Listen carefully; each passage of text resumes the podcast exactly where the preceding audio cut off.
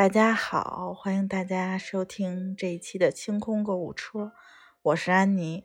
这一期呢，依旧是单口相声。我想了一下，我现在已经没有什么可以分享，就是我最近因为没有怎么买东西、收快递，所以就是没有太多，就是集不齐一期节目分享给大家。而且我最近正在进行我家里的衣柜大改造，已经初见成效。我现在已经改造到第二天了，然后可能改造完了再给大家分享我的心得。那可能要在嗯三四期节目之后吧。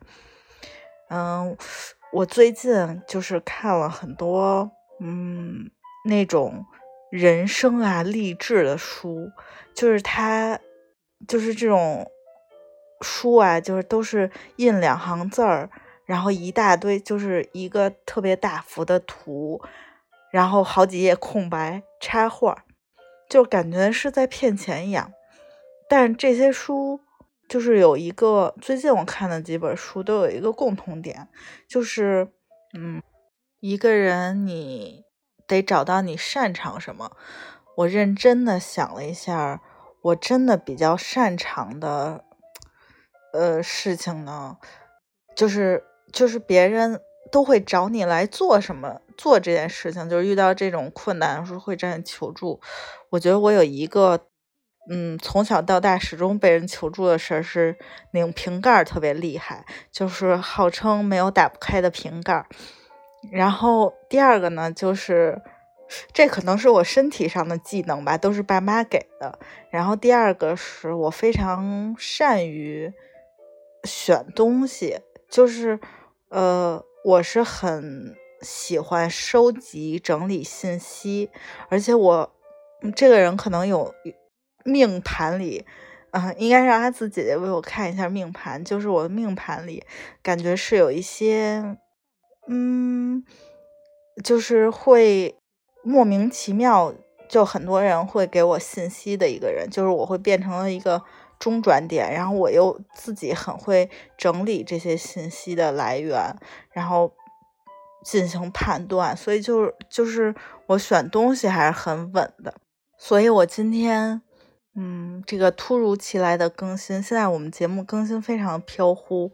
嗯，决定给大家分享一下我在，呃，我从二十岁开始跑服装工厂。嗯，到现在已经八年了，就是八年服装做服装人的血泪史。可能我觉得每个小姑娘啊，心里都有那种我要开一家服装店、开一家奶茶店或者开开一个咖啡厅的梦想。然后我周围的很多男生朋友的梦想就是都是开一家什么车行啊、玩具店呀，就是。就是我常常听到大家说啊，我小时候的梦想就是就是大同小异。然后我从小的梦想呢，就是，嗯，我想开一家服装店，也就是我很喜欢给人选东西。嗯，后来呢，就是机缘巧合，在二十岁的时候，我就真的开了服装店。然后我在这么多年和服装工厂以及嗯，就是商家呀、厂家、品牌打交道的这么多年里，嗯，我觉得很多人都不知道，就是就是就是大家只知道就是上网去买东西啊，或者去店里买东西啊，就是很多人问我一个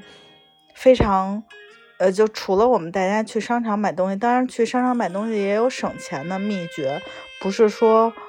嗯，不是说你商场。就可能有的人会在同一个柜台，就就能比你更省钱的买到这样东西。先说就是在网上买东西嘛，然后大家大家像我，除了在就是品牌店买东西，我在网上也是会买什么原单呀、网红店呀，就是跟大家都是一样的，就是我很会买，我觉得大家不太理解。就是我周围的人也是，就是大家只会说说你你买了这个挺好，你把链接推给我，或者你或者你这家店挺好的，你把链接推给我。然后大家不会去，就是很多人不会去网上筛选这些东西。就是我，我属于我看到一个店，我很厉害，就是我看到一个店的图，就是或者我看到它它整个店的风格，我大概能够判断出来它是在哪儿进货的，它拿的是什么样的货源，它针对的是哪一类的人群。我这个明明是一个韩语歌，为什么没有歌词，而且声还这么大？这可能真的是你要花过很多很多钱才能买到的一个经验吧。就是，呃，嗯，就就只说我熟悉的衣服嘛。当然，大家就是很容易，就可能大家脑子里没有概念。其实衣服就主要的就是分两大类，就是一大类呢，就是针织。针针织就很好理解嘛，就什么毛衣啊、针织衫，就是凡是用线，就是这个衣服是用线或者毛线，就是它只要是织出来的，就是它织出来就已经是一个成品了。然后它就叫针织类的，然后还有一类是梭织类的。梭织类呢，嗯，其实也很简单，就是布拼成的衣服就叫梭织类的，呃，就是这就是两个大类啊，然后就。就是在服装行业，一般就是脑子里你只要有这个概念就就好了。然后，嗯，我我很多人就是就是我的很多朋友都问我说啊，我买的这件衣服啊，人人家说什么是原单正品啊，什么呃叫什么跟单呀，做货就有很多讲，就是会会有各种各样的话术来宣传这件衣服，嗯。就是，其实我想说，这很简单，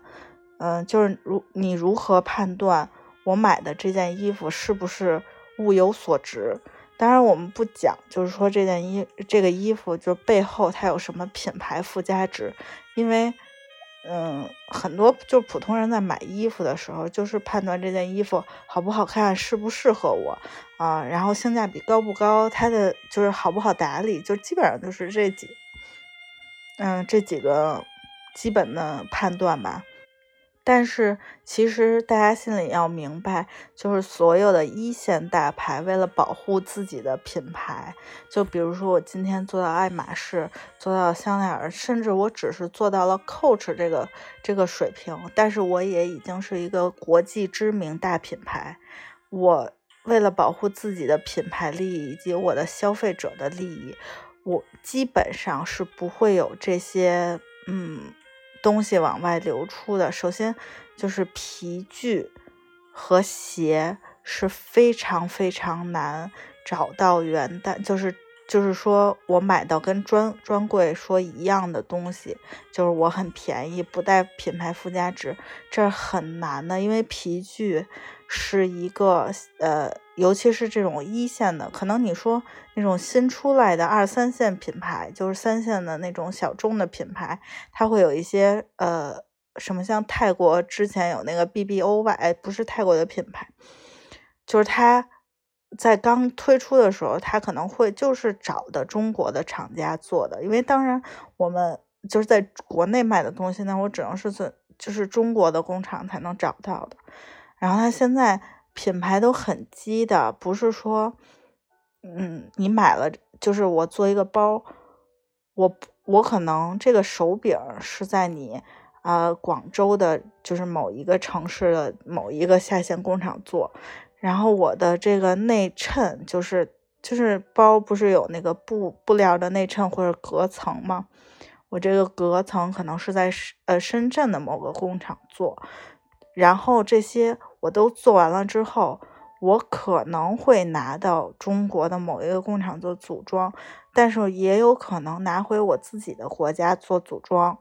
就是我不会，因为因为现在的一线品牌就是大家都很重视亚洲市场，而且也知道中国人非常精明，所以他绝对不会把一样东西就全部集中在一个盘子里，他会分散。分散到很多地方，然后去做，所以皮具基本上大家就不要想说我能买到专柜的，就是可能你能买到高仿，就是专柜的品质，就是甚至比专柜做的好，但是之所以这些品牌的皮具贵呢，我觉得有时候是要享受它的服务的，因为他们的品品牌的皮具真的质量不太好，而且有有多数的现在奢侈品品牌的售后做的相当不错，所以就是像你可能看到一些朋友圈说，呃，我这个是什么呃原单的，比如香奈儿的包、爱马仕的包，然后任何甚至是 Coach、MK、弗拉这种。都是绝对不可能的，呃，我现在觉得有一些品牌就是非常非常小众的那种品牌，可能会流出个别一两只，但是很少很少。就是你说，嗯，如果他说我这个是买了原版的包，比如说买了这个，呃，CF 包拆开来回我的工厂一比一做，那可以，就是。就如果你说我就是背一个样子，我也不想享受专柜的感觉，我也无所谓。但你不要想着说我买的这个呃包是什么原单呀什么，这基本上不可能的。然后我们再说，我刚才觉得呃原单的东西最少的呃一个就是鞋，第二样就是鞋。然后鞋呢，是因为嗯它的工艺。比较复杂，尤其是呃大品牌的鞋呢，它现在除了说啊，我用真皮大底，还有运动鞋这些，尤其是运动鞋，不像说是我们衣服这件衣服，比如说我耐克可以定制定染一批布料，然后我就裁，就我就出样子裁，就甭管它做成什么样，我就裁就可以了。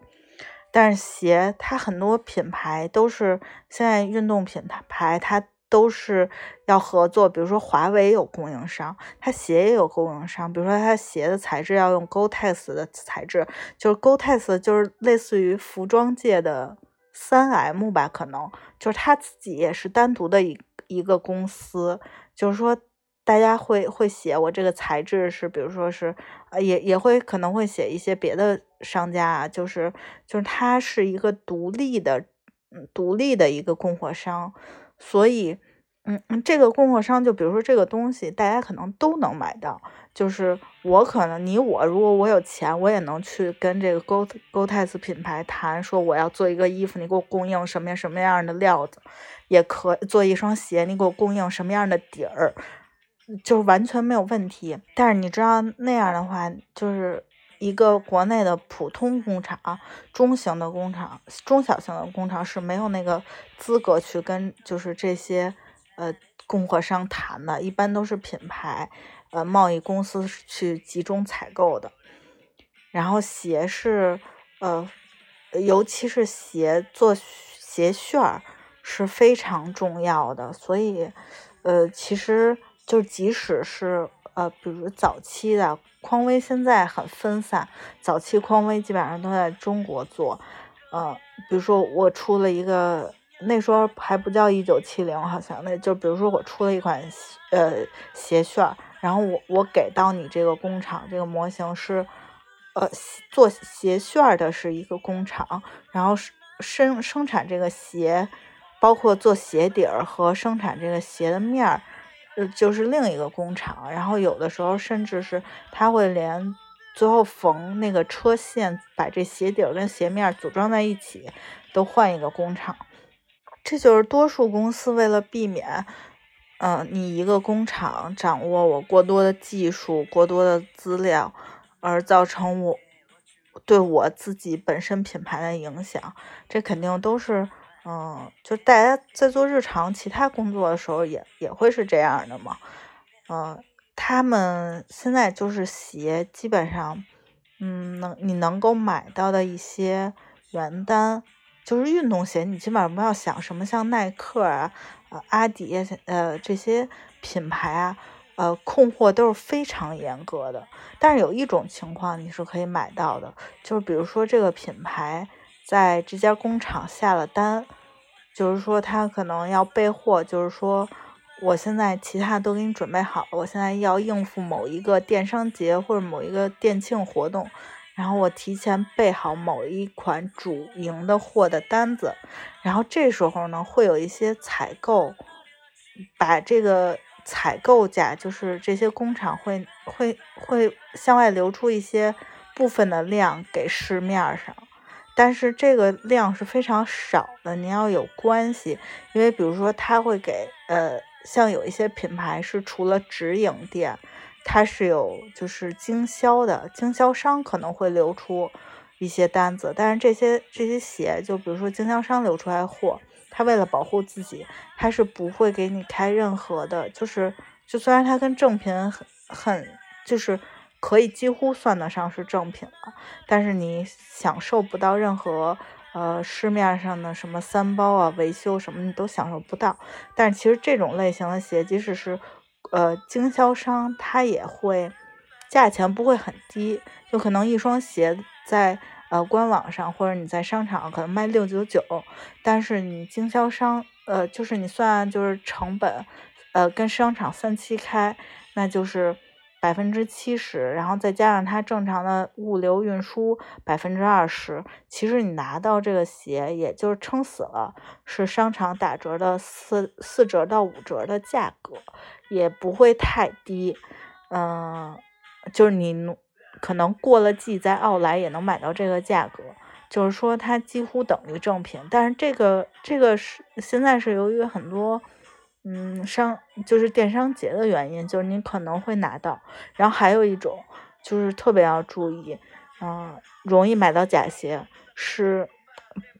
某些鉴定 APP，我们就不说了，就它有带全套，它不是会带一个鉴定的环吗？是这些。嗯，潮就是这些叫什么平台，就专门卖鞋，就是的平台，他会去向工厂定制一些含含有他经过他验证鉴定的这些呃牌儿，就是带全套的这样的鞋。他就是嗯，不说这些平台有什么内幕吧，就反正至少我自己是不会买这些东西的。就我宁愿去奥莱去买打折打折款，因为有时候运动鞋你无所谓穿不穿当季款，然后如果是那种限定款，我就一会一定会去店里买，就是专柜直营店，或者就反正只要开在商场里的店，或者是天猫，但是天猫的品质相对来说肯定是电商，呃，电商线就是我觉得没有在店里让人踏实。我是比较喜欢实体实体购物的人，当然就是，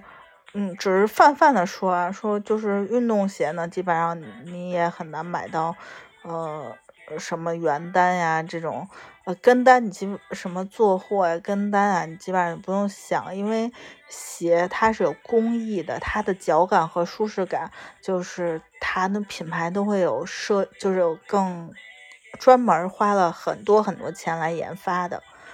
嗯，还有一个是，就是其实皮面的鞋相对来说呢，因为它的鞋楦有时候就是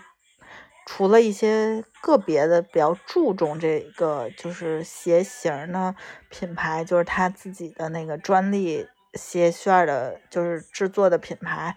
嗯，还是能买到一些市面上还可以的，就是。就是女士的什么呃，男士也也还好，就是真皮的鞋，因为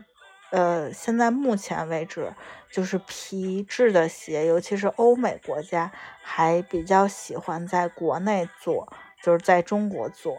嗯，做鞋，因为中国的做工确实要比就是更什么像现在的三越南呀、啊泰国呀、老挝呀这些，甚至朝鲜要做的好。肯定是要好很多的，嗯，鞋和包基本上是我不会，我我个人不会再考虑买什么原单呀，就是不会考虑这些事儿。然后，嗯，还有一种是你不要想，就是一线品牌不会流出任何任何的原单，什么，你说你买一个什么？香奈儿的说成衣不可能，人家为什么叫高级成衣定制？因为人家是就都是基本上算是不能说纯手工吧，就是至少百分之八十以上都是手工制作的。就是嗯，就大概你知道，呃，就是在在香奈儿专柜的，就是基本上，嗯，你能呃比较集中的卖这种高级成衣的地方，就是一线品牌的，嗯，附近都会有一个改神秘的改衣服的老师傅，因为有时候很多这些品牌就是就是到店一个号可能就到一件，然后你基。出有时候还会有什么明星网红跟你抢这些衣服，嗯，基本上能穿高级定制的姑娘都是比较瘦的，她会剩大号嘛，像像香奈儿就会上到四四二或者四四这样比较大号。如果你找这些老师傅，你可以完全可以买，买完了之后老师傅帮你改一件衣服都是非常贵的。你凡是买得起这种十万啊、八万就五位数以上的衣服，你花个几千块钱来改衣服，就是都是大家能承受的。可是像我，我咬咬咬牙买，有时候买几千块钱衣服都要咬牙的人，从来我都不相信任何一线品牌的品控会把啊自己的就口碑做成做烂，把这些就是流流入市场，那是不可能的。包括，嗯，这两年很火的加拿大鹅，就很多人什么在卖什么加拿大鹅的原单呀。然后之前我看我们群群里有有朋友就有听众也说嘛，说买什么加拿大的原单，加拿大鹅的原单，那是不可能的。呃，就是这些品牌除了它的面料要定制，这不像普通的，就是。尤其是户外，不像普通的那种布啊，随便你找找，呃，印度棉和和新疆棉，一般人谁分的日本棉，包括谁分得清楚呢？根本就没有人分得清楚。但是户外材料非常明显，它每一层涂层，每一个科技，都不是一般的工厂可以仿得出来的，所以它会非常严格的控制自己每一件衣服的用料，包括。包括 Masmara，你知道 Masmara，它虽然是，嗯，就是它的羊绒大衣，就市面上有很多仿的羊绒大衣，就是说我每年出的都是什么 Masmara 浴袍款呀，什么那个一，哎，那个叫什么系列？呃，一几几系列，包括它的 Cube 那个胶囊羽绒服的系列，你要知道 Masmara 它自。己是在它是有剪标店的，它这些不能放到，呃，就比如说咱们说原原单原单的东西，是因为，呃，这个这个商品它质检的时候可能不合格，就可能我的袖子差没对上线，差一厘米，然后或者我在某一处有一个小褶皱没缝好，就或者我的这个筋儿。就是对襟儿有一点问题，或者这这块毛的颜色，就是尤其是像羊绒，可能这个颜色呃不行，或者怎么样，就是会它可能会出现各种各样手工，就是因为工艺的问题出现问题。但是其实这些都是小问题，他们会还有一些过季的产品，就比如说，比如说我是嗯，我是品牌方，就我这个我跟我跟。阿紫，阿紫是我的供货，就工厂啊。然后周总是我们俩之间的中间商，就是现在很少有品牌说我去直接和这个供货商联系，就我有自己的工厂，都是说我有我有一底下有一个就是类似于呃贸易公司，就是实际上就是贸易公司，就类似于中介这样的，我把我的需求下给你。就是他就是你的乙乙方，就是我我下给你我的需求，然后你去替我找这些供货商，你给我选上来，比如说做做布料做的比较好的这几家，然后我来选，然后就就比如说周总就是我跟阿紫之间的供货商，呃，就是这个贸易贸易商，然后我我今年可能卖了一款大衣，我卖的不好，然后我就跟周总说，我说你把这个大衣。我按进价，你帮我处理掉。那他可能会通过自己的关系下放给一些不是商场这种柜台，就是下放给一些实体店。但是他肯定会要做简单的处理，就是就是世界上有千千万万的小小商服装店，然后或者网店来处理这些衣服。还有一种呢，是他退给阿紫，让阿紫，呃，也不是退给阿紫，就是他给阿紫说说你来处理，就是你当做处理商品来把这些衣服处理掉，就是因为工厂会直接对对接到各个的嗯服装，就是公司啊。呃，或者小的个人的呃商户啊，可能会有这种，然后这个就属于很正常的现象，就是说你拿到这个衣服，虽然它很正，但是实际上它在商场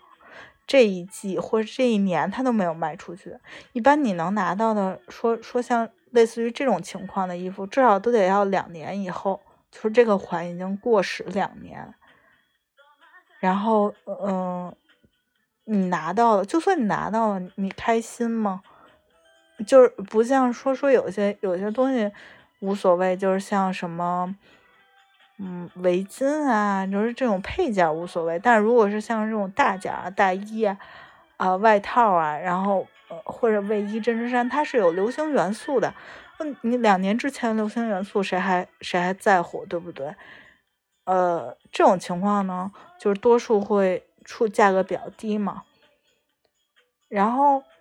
，Masmara 这种这种，它是有自己的剪标店，就是它这一季可能没卖掉，或者它要做特价处理的，它不会，它为了不影响自己店的销售，它会剪掉，剪掉那个领标或者加一个标，就是多打一个标或者剪掉洗标，就它会做一些处理之后或者。拆掉某一部分。之前见过一件衣服，是呃，我印象中是它本来领子上好像是有一个小的标还是什么，然后为了区分这个商场，就是我专柜线和这个剪标店，然后我把它剪掉，还是做了，反正是做过一些处理。它不能完全说说像是，呃，大家可能都都买 GUCCI 嘛，就知道 GUCCI 的。呃，商场专柜线，嗯，和 GUCCI 奥莱线完完全全是两个线，包括 Coach 的专柜线和 Coach 奥莱线，就是它是给不不一样的人群准备的，嗯，反正像是这种这种一线，反正只要是，其实就是一线是属于什么呢？你平时就是咬咬牙也未必舍得买的那些衣服。嗯，其实也很难有原单吧，就是至少至少以我这么多年的经验来说，我没有见过。但是我见过一些品牌，就比如说，呃，说这个品牌本身有一些年轻线副线，就是它底下就跟呃呃优衣库底下有那个。哎，是优衣库呃，Zara 底下有那 Bershka，就是有这些这些副线品牌一样，就是它有一些年轻线啊，是一些扩展它品牌的副线，它产量因为比较小，而且因为它副线卖的不一定比较不一定好，所以它可能会市场上流流出一些原单。当然，这个如果以后大家有兴趣的话，我们可以单开节目给大家说，就是分析一下哪些品牌。呃，你买到的可能就是原单，嗯，像是我们比较常买的，像我自己比较常买的，有两大类吧，就是欧美，就是就可能你说大家买原单就是两大类，一类是欧美，一类是日韩。通过就是我给大家一个非常简单的判断，就是你不用深入的判断，你就判断，嗯。这个商家的发货地，你来判断一下这个衣服有可能，就是这只是一个大略大略上排除错误选项。首先，日韩的东西一定是在青岛和大连，呃，基本上啊，不能说非常肯定，就是首先它是青岛和大连发货呢，就是这个这个工厂在青岛和大连，那就很有可能。啊，你买到的东西还不错，因为青岛和大连就是就是日韩产品，就日韩衣服装的集集散地，而且，嗯，我小时候有一个非常喜欢看的电视剧叫《大染坊》，那时候他们班他是做做染铺的，我非常非常喜欢那个电视剧，觉得他对我有非常深刻的，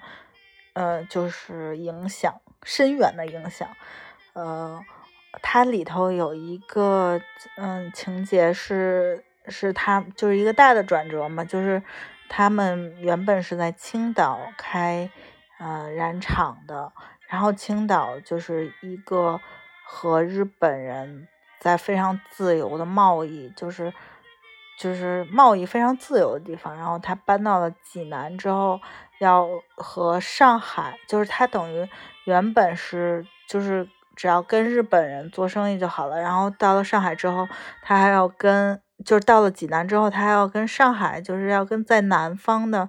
呃这些这些商户就要联合起来，就是。呃，包括天津啊、上海，就是他搬到内陆城市之后，就就是呃，经营的路线就变了嘛。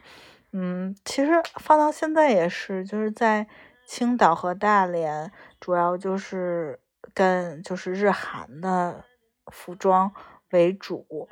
嗯，因为他们属于呃，日韩其实不是很喜欢针织类的，就是。他们可能是由于我觉得海岛的海岛原因，他们的衣服就更喜欢棉质啊，就卫衣啊，然后呃，就是跟气候有关系，呃，做这一类的衣服更多，就是梭织类的产品更多一些。嗯，欧美呢，其实欧美人在中国更喜欢做的衣服，一种是大 T 恤，就是那种。嗯，就是老美的那种大 T 恤啊，然后运 Polo 衫啊，那种其实，嗯，凡是我觉得不好看，因为我以前曾经在深圳的工厂，就是就是干过，呃，就是拿美国运退回来的退运的订单嘛，嗯，大概是我想想，那有。没有上千平方米，反正非常大，就是那种跟一个足球场、两个足球场那么大吧的的库房里，就是它，它，它货架上每一个货架都落三层，就是那种半米高、最大号的搬家箱子，敞开口就是一件一件翻里头衣服的款。那个就是感觉我当时人已经栽到了那个箱子里在选款，而且，而且。嗯，欧洲人的版型其实不就是尤其是 polo 和 T 恤，除非是那种 x S、x x S，其实，呃，像到 M L 都已经不太适合中国人穿了，因为它的它的版型不太一样嘛。嗯，然后还有一个就是我觉得非常值得买的，就是就是真丝类的衣服，就真丝类大家都呃。因为我们常说苏就是苏杭的，嗯，你要去苏杭买丝织品，就但是是我们中国人的概念，是我要去苏杭买买那个针织品，呃，就是丝丝绸。但是它有一个问题，嗯，它是非常我们中国人审美，就是老外虽然也喜欢中国这些像珍珠啊、丝绸啊，就他喜欢这种珊瑚啊，就是喜欢这种东西，但是他们有他们的审美，就是。就比如他们喜欢那种纯色包臀的，呃，就是什么都不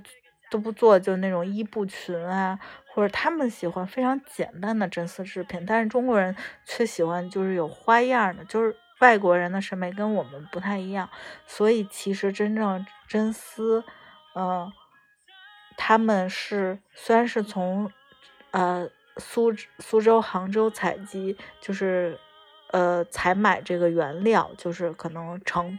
嗯，原材料，但是实际上成品大部分几乎都是在深圳完深圳做的。之前就是周总一直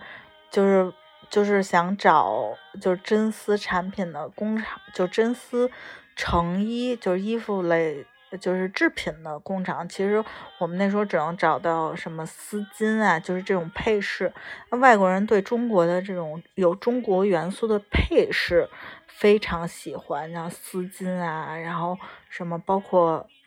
包括窄条的那种配件的丝带，他很喜欢花的，有中国元素。但是他穿在身上呢，他反而喜欢纯色呀，然后波点还是他们那些传统的。图案。嗯，反正如果你想买欧美，就是尤其是法系，就是美美国美国那些呃牌子那些系列的真丝的衣服，就是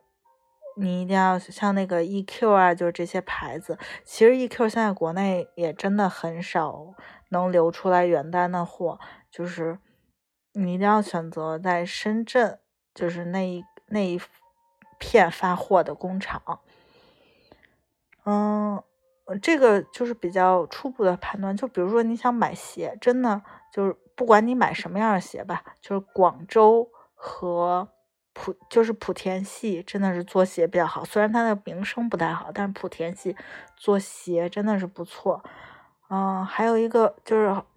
就是其实其他的我觉得还好，就是嗯。像我们买个几百块一，就是不太贵的几百块钱的衣服，大家穿个设计，就就我也不要求他能穿一辈子，就我就想买个设计，就我想看看韩国人的风格呀，我想看看日本人的那种极简的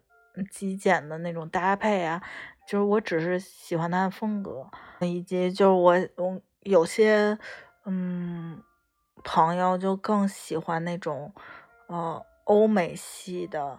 博主的穿搭呀，就他们可能很喜欢穿连衣裙啊，那种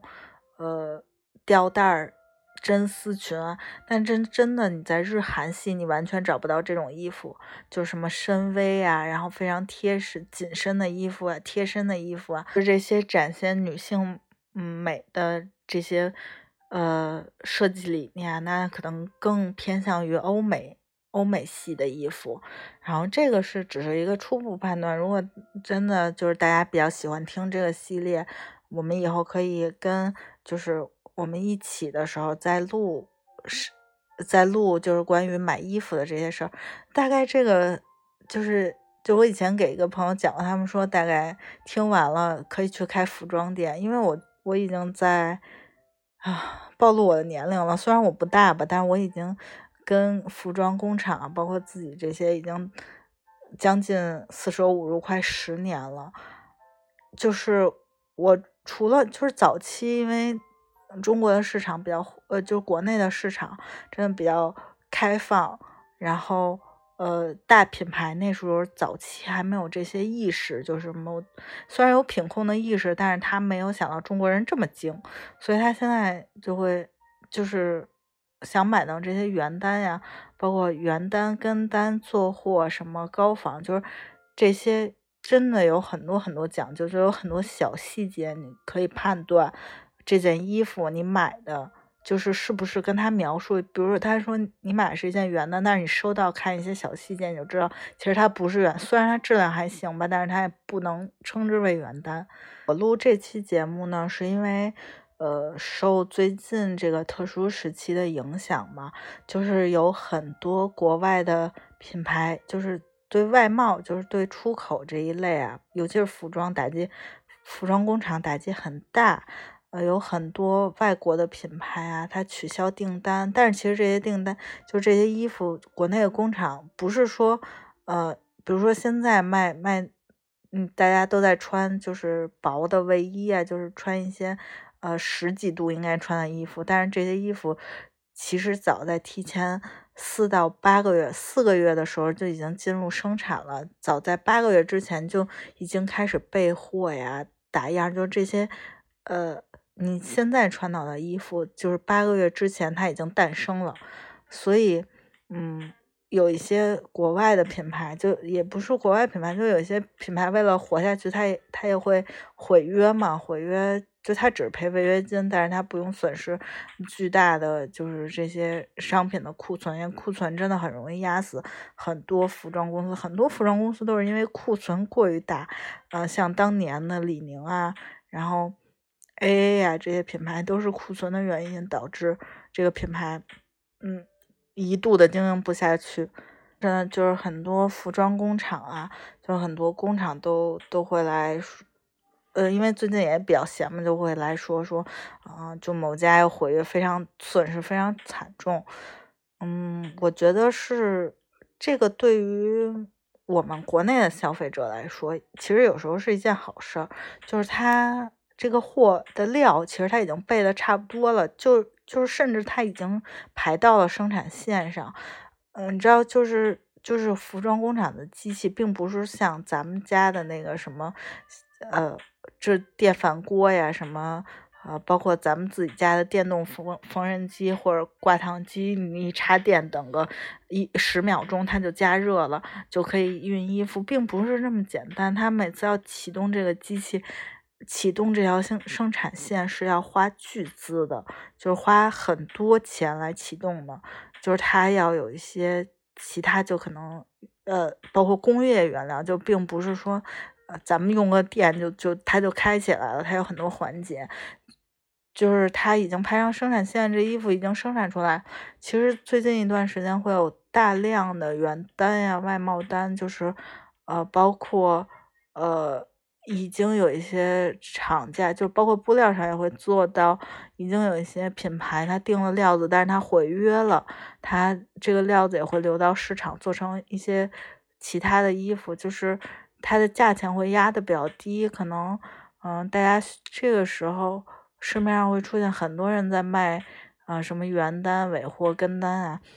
就可能会卖这些衣服，而且还是比较当季的款。可能，呃，这时候你就需要自己有一些基础的知识，大致的来判断一下我这衣服，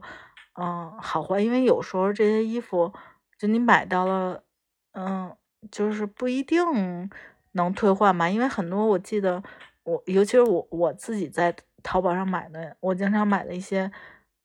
呃，商家，他是因为他比较利润比较压的比较低嘛，就是他就不太支持退换，也很麻烦。因为我自己也不太爱退换衣服，所以我的前期预判很重要。有时候大家就是，嗯，只要擦亮眼睛就好了，就是或者找你常买的一些，可能你常买的这些商家也会这时候大量出。出现，尤其是你比较平时爱买这些原单，就会大量出现一些，嗯，比较当季的款，就可能也是一个好的入手的时机。因为，呃，就据我身边认识的一些，就专门接某一些日韩品牌的工厂，他们就，呃，非常的放了很多货出去。因为，因为也有朋友问我嘛，然后我就也给大家做了一些，就是。呃，因为衣服这种事儿嘛，就不太好判断。但是我给大家也上线了一些，就我们店里上线了袜子。我是比较挑材质的人，就是针织是国内做的比较好，棉是国内做的比较好。呃，包括日日系的，在针织和棉上面做的更好一些，然后我就选择日本的品牌。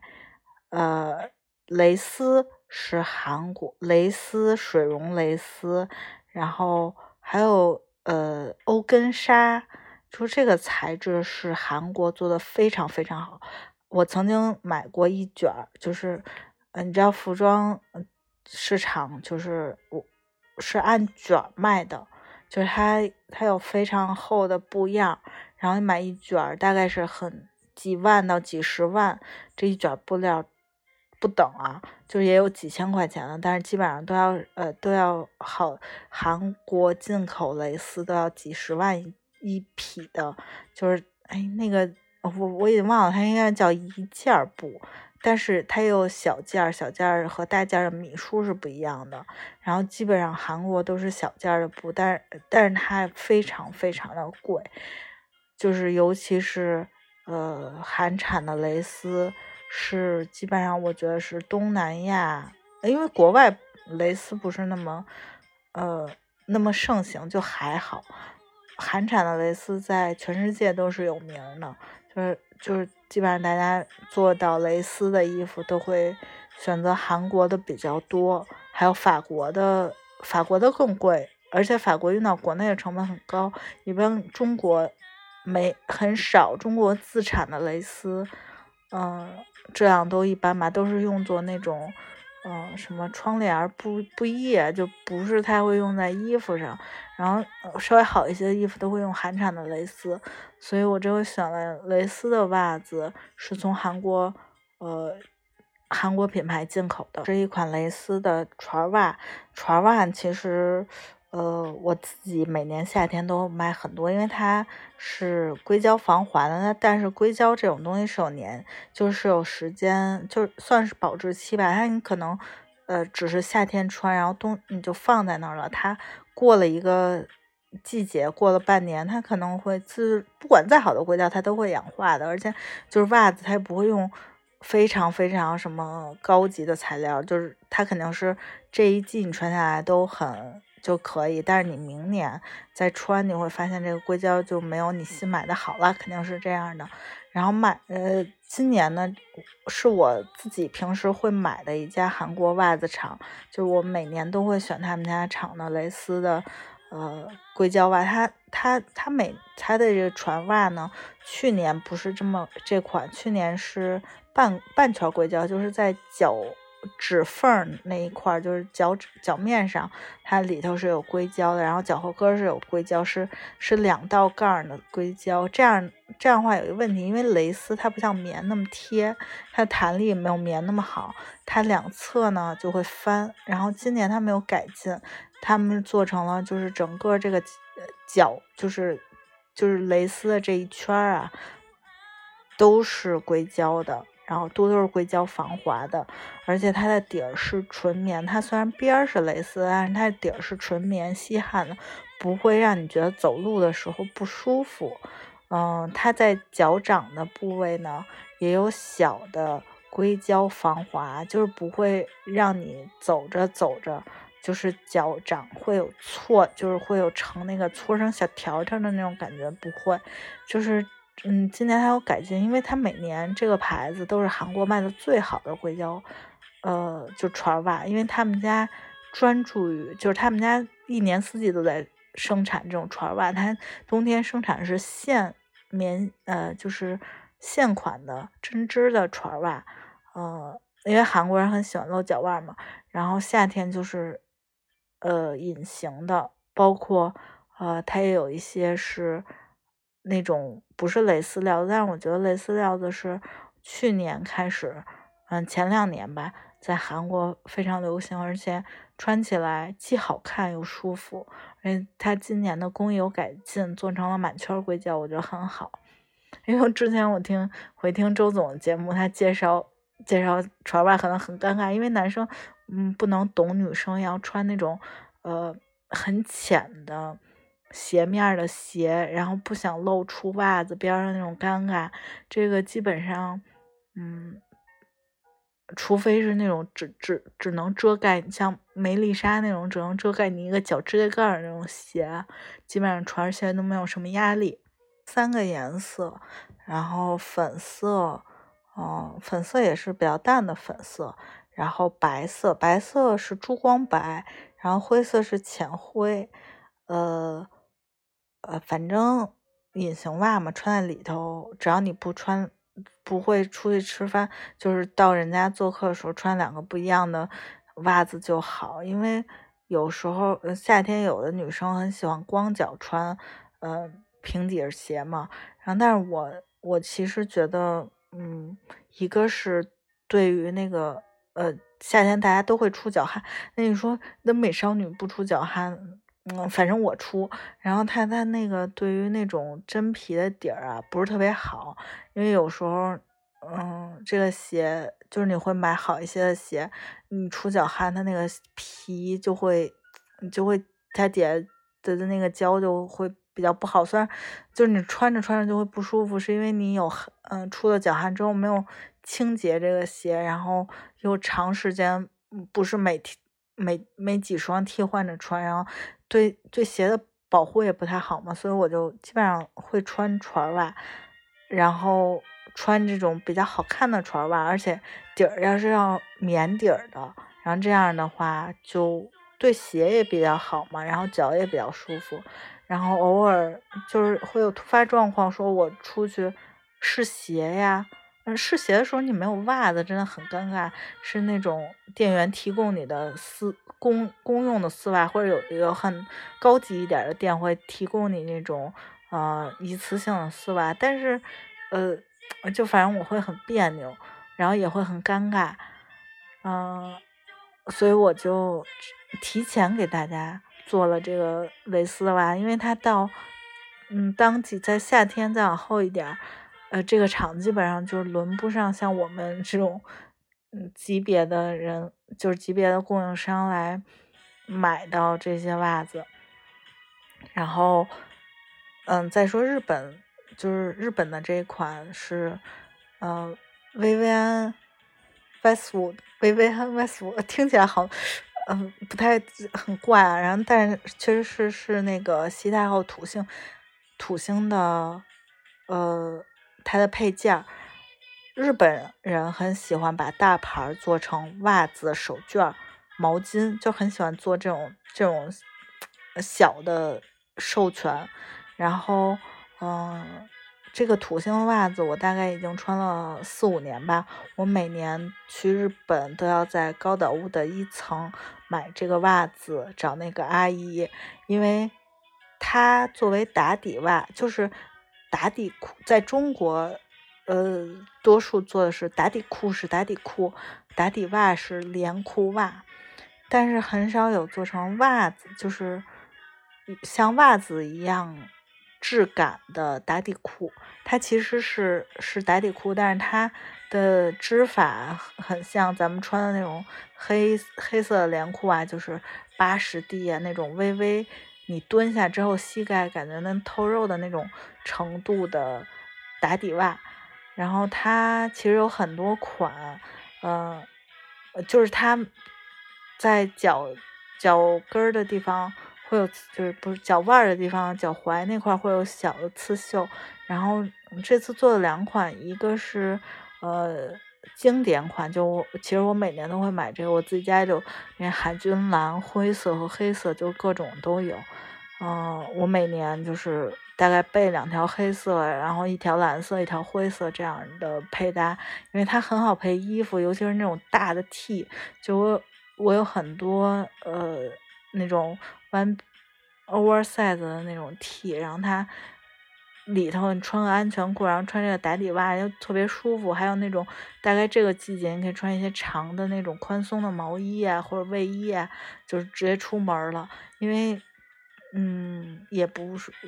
过了脱秋裤的季节，但是有你要穿连裤袜嘛，有有时候就稍微正式一点。然后打底裤呢，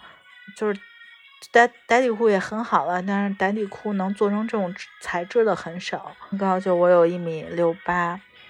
嗯，但也不算腿很不算腿长的女生，就是很正常的比例。然后我穿这个基本上是九分的感觉。我有朋友是一米六，他穿这个就是十分。就是日本，就是大家常买什么优衣库啊，然后无印良品，就国内能看他写，一般会写十分长、十三分长。十三分长就是可以把脚面裹住的那种长度。然后还有八分长、七分长，就他会写，然后。我穿呢，基本上就是九分的感觉。然后如果到一米七，比我再高或者大长腿，他可能会到八分。但是大长腿他穿什么牌的打底裤，他都很容易到八分。就就像亚洲女生平均身高，就是基本上就穿到十分或者九分的差不多的感觉。嗯，然后那个链接里的照片，就是前几张照片是我自己在家拍的，所以就是能嗯。我也不算个瘦子吧，就是，但是他还蛮显瘦的，包裹性和弹力都挺好。我自己呢，因为呃以前都是买小标的嘛，然后今年这个皇冠的就有一个大一点标，比小标大概大个三四倍那种皇冠的标是，嗯，二零二零二零二零年二零年出的新款，就是因为日本那边订单。缩减，因为其实有一些固定合作的品牌呢，呃，你我大概知道你每年可能要要十万条，那我可能你第一批订单下了两万条，那我可能这个时候已经做了五万条，等你第二批再下五万条的时候，我就可以直接发在家做发给你，这样的话对工厂的机器其实也很也是一件好事儿。但是今年由于他们可能我我下了预下了这个两万条，但是工厂已经做出来了这五万条，他没办法消化。日本。嗯，因为也是有影响，他商场都不开门不营业，而且日本人不是不是日本人的网购真的很不人性化，所以大家都喜欢去商场买东西，然后商场又不开门，所以有很多影响嘛。那然后他就是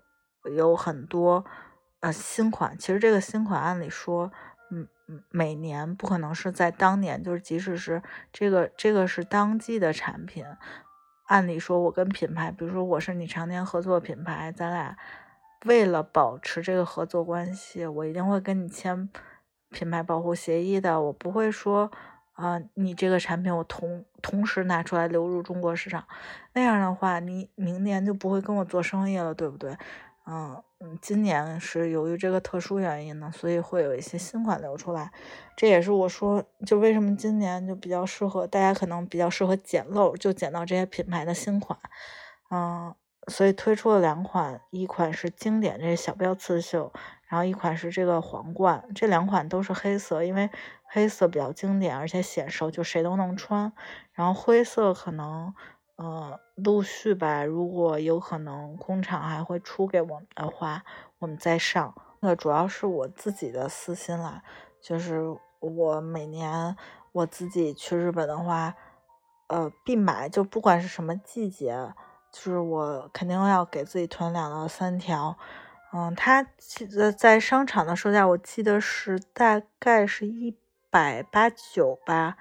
呃，看汇率，如果不太好的话，可能要要将近一百九，然后如果汇率好的话，可能是在一百六七十。然后，但是但是其实刨了运费以及品牌这些成本，嗯，大概国内生产的话，就是嗯，我们这回给大家能做到六十多一条，六十九吧还是六十八，我忘了，嗯。嗯，就是已经在打底库里算是性价比非常高的了。即使它卖一百七八，我还是每年都会买，因为我觉得它质量非常好，就是物有所值，而且它主要是显瘦。嗯，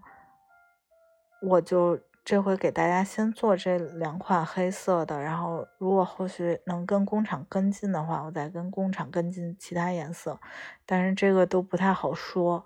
呃。还有一款呢，是之前我们合作的袜子的工厂。其实袜子，好多人问我说袜子在在哪儿？就是我有朋友问过我，就买运动袜或者包包括买短袜。其实就是我觉得我一般自己去商场买的话比较多。然后还有一种，我会去韩国，呃，我比较喜欢买韩国牌子的袜子，包括买手店，包括那些潮牌店自己出的袜子。